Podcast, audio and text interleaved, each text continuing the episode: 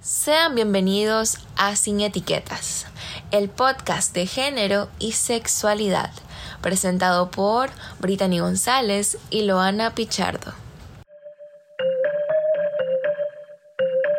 Para ponerlos en contexto, es mi deber explicarles un poco sobre estos conceptos tan importantes de Foucault.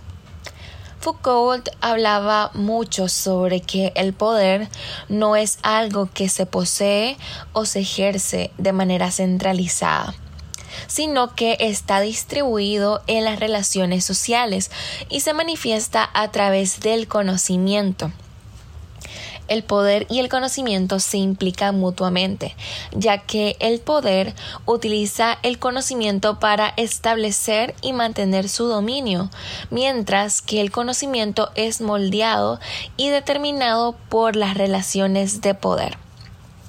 Ahora bien, el biopoder es un concepto que Foucault desarrolló para analizar cómo el poder se ejerce sobre los cuerpos y las poblaciones. Este se refiere a las prácticas y políticas que buscan regular y controlar los aspectos de la vida biológica y social de las personas, como la salud, la sexualidad, la reproducción y la vida cotidiana. El biopoder es importante porque se preocupa por la gestión y la optimización de la vida y la población en función de los objetivos políticos y económicos. Ahora bien, los dispositivos es otro concepto relevante. Los dispositivos, también conocidos como tecnologías del yo o tecnologías del poder, son las prácticas y estructuras a través de las cuales el poder se ejerce y se organiza en la sociedad. Estos dispositivos pueden ser tanto instituciones como discursos, normas sociales, técnicas de vigilancia, entre otros. Este concepto es importante debido a que Foucault consideraba que los dispositivos son herramientas que permiten la producción y regulación de sujetos específicos y determinados modos de comportamiento. Por otro lado, está otro concepto que es el sujeto. En la teoría Foucaultiana, el concepto de sujeto se refiere a la construcción social de la identidad y la subjetividad según Foucault, el sujeto no es una entidad preexistente, sino que es el resultado de las prácticas de poder y los discursos dominantes en una determinada época y contexto histórico. Esto es importante debido a que el sujeto es moldeado y conformado por las relaciones de poder y los sistemas de conocimiento que operan en la sociedad.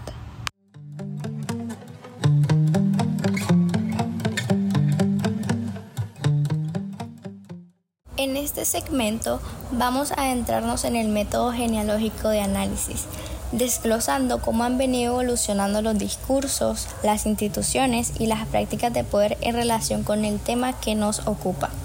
Hablemos primero de los discursos. En el siglo XIX, los discursos médicos y psicológicos tachaban a la homosexualidad como una enfermedad, mientras que las influencias religiosas moldeaban las normas de conducta sexual en épocas anteriores. En la actualidad, los discursos han experimentado un cambio significativo hacia la aceptación y los derechos humanos de las personas LGBTQ, aunque aún persisten voces conservadoras en algunos lugares. Ahora centrémonos en las instituciones. A lo largo de la historia, leyes que criminalizaban la homosexualidad y la discriminación de género en la educación eran instituciones poderosas que impactaban la vida cotidiana. En tiempos actuales, muchas sociedades han avanzado hacia la despenalización de la homosexualidad y han implementado leyes de protección de derechos para personas LGBTQ.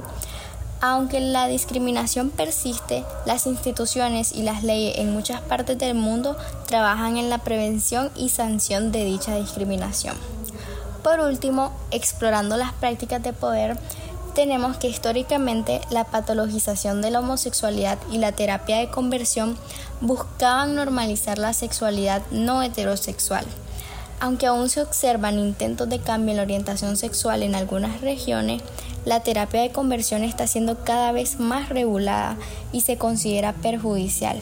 Esto se debe en gran parte a la resistencia y a la lucha de la comunidad, que han contribuido a crear conciencia sobre la importancia del respeto a la autonomía y los derechos de las personas en lo que respecta a su identidad y a su orientación sexual.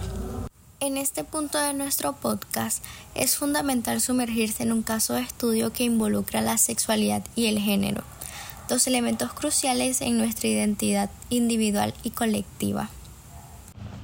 Foucault, un influyente filósofo y teórico social del siglo XX, nos ofrece herramientas conceptuales poderosas para comprender cómo estos aspectos de la experiencia humana son construidos, regulados y ejercen una influencia en la vida de las personas. La relevancia de un análisis Foucaultino sobre la sexualidad y el género radica en su capacidad para arrojar luz sobre la dinámica de poder que subyace en estas áreas.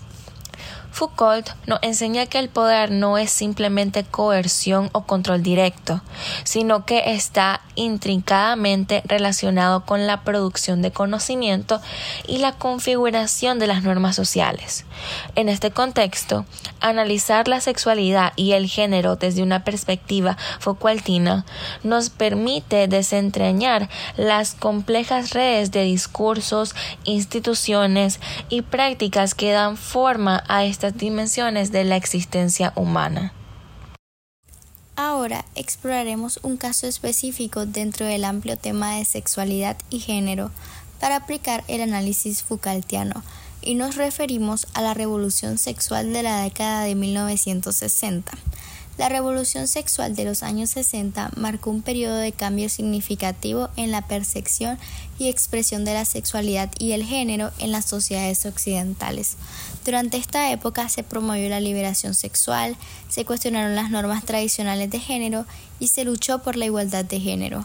Autores influyentes como Simone de Beauvoir y Betty Friedan así como los movimientos feministas, desempeñaron un papel crucial en esta transformación cultural. Ahora aplicaremos los métodos de Foucault a esta revolución. Primero, poder y saber.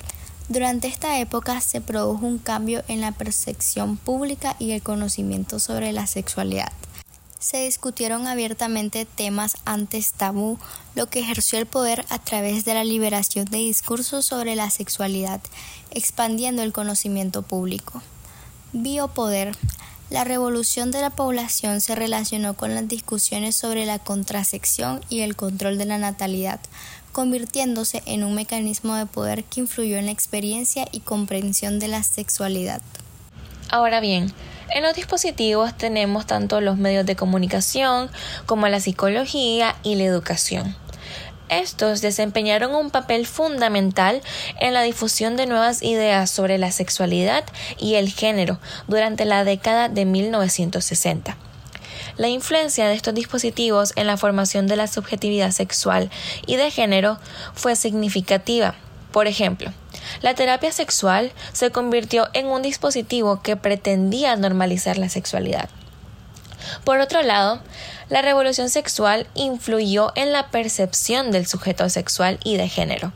Se promovió la idea de que las personas podían tomar el control de su propia sexualidad y liberarse de las normas tradicionales de género y sexualidad impuestas por la sociedad. La noción de que uno podría encontrarse a sí mismo sexual y personalmente se convirtió en un aspecto importante de la identidad en esa época. Asimismo, la revolución sexual también desencadenó resistencia por parte de aquellos que se aferraban a las normas tradicionales de género y sexualidad. Grupos conservadores y religiosos resistieron los cambios culturales, lo que llevó a conflictos sociales y políticos. La resistencia fue una respuesta a la reconfiguración del poder en torno a la sexualidad. Siguiendo la secuencia de nuestro análisis, hemos reflexionado sobre cómo esta época de transformación cultural ilustra de manera elocuente conceptos fundamentales de Foucault En última instancia, este caso de estudio nos invita a reflexionar sobre cómo las ideas de Foucault continúan siendo relevantes en la comprensión de la sexualidad y el género en nuestra sociedad actual. Y eso ha sido todo por hoy. Ha sido un placer compartir este tiempo con ustedes. Esperamos que lo hayan disfrutado tanto como nosotras lo hicimos y nos vemos pronto.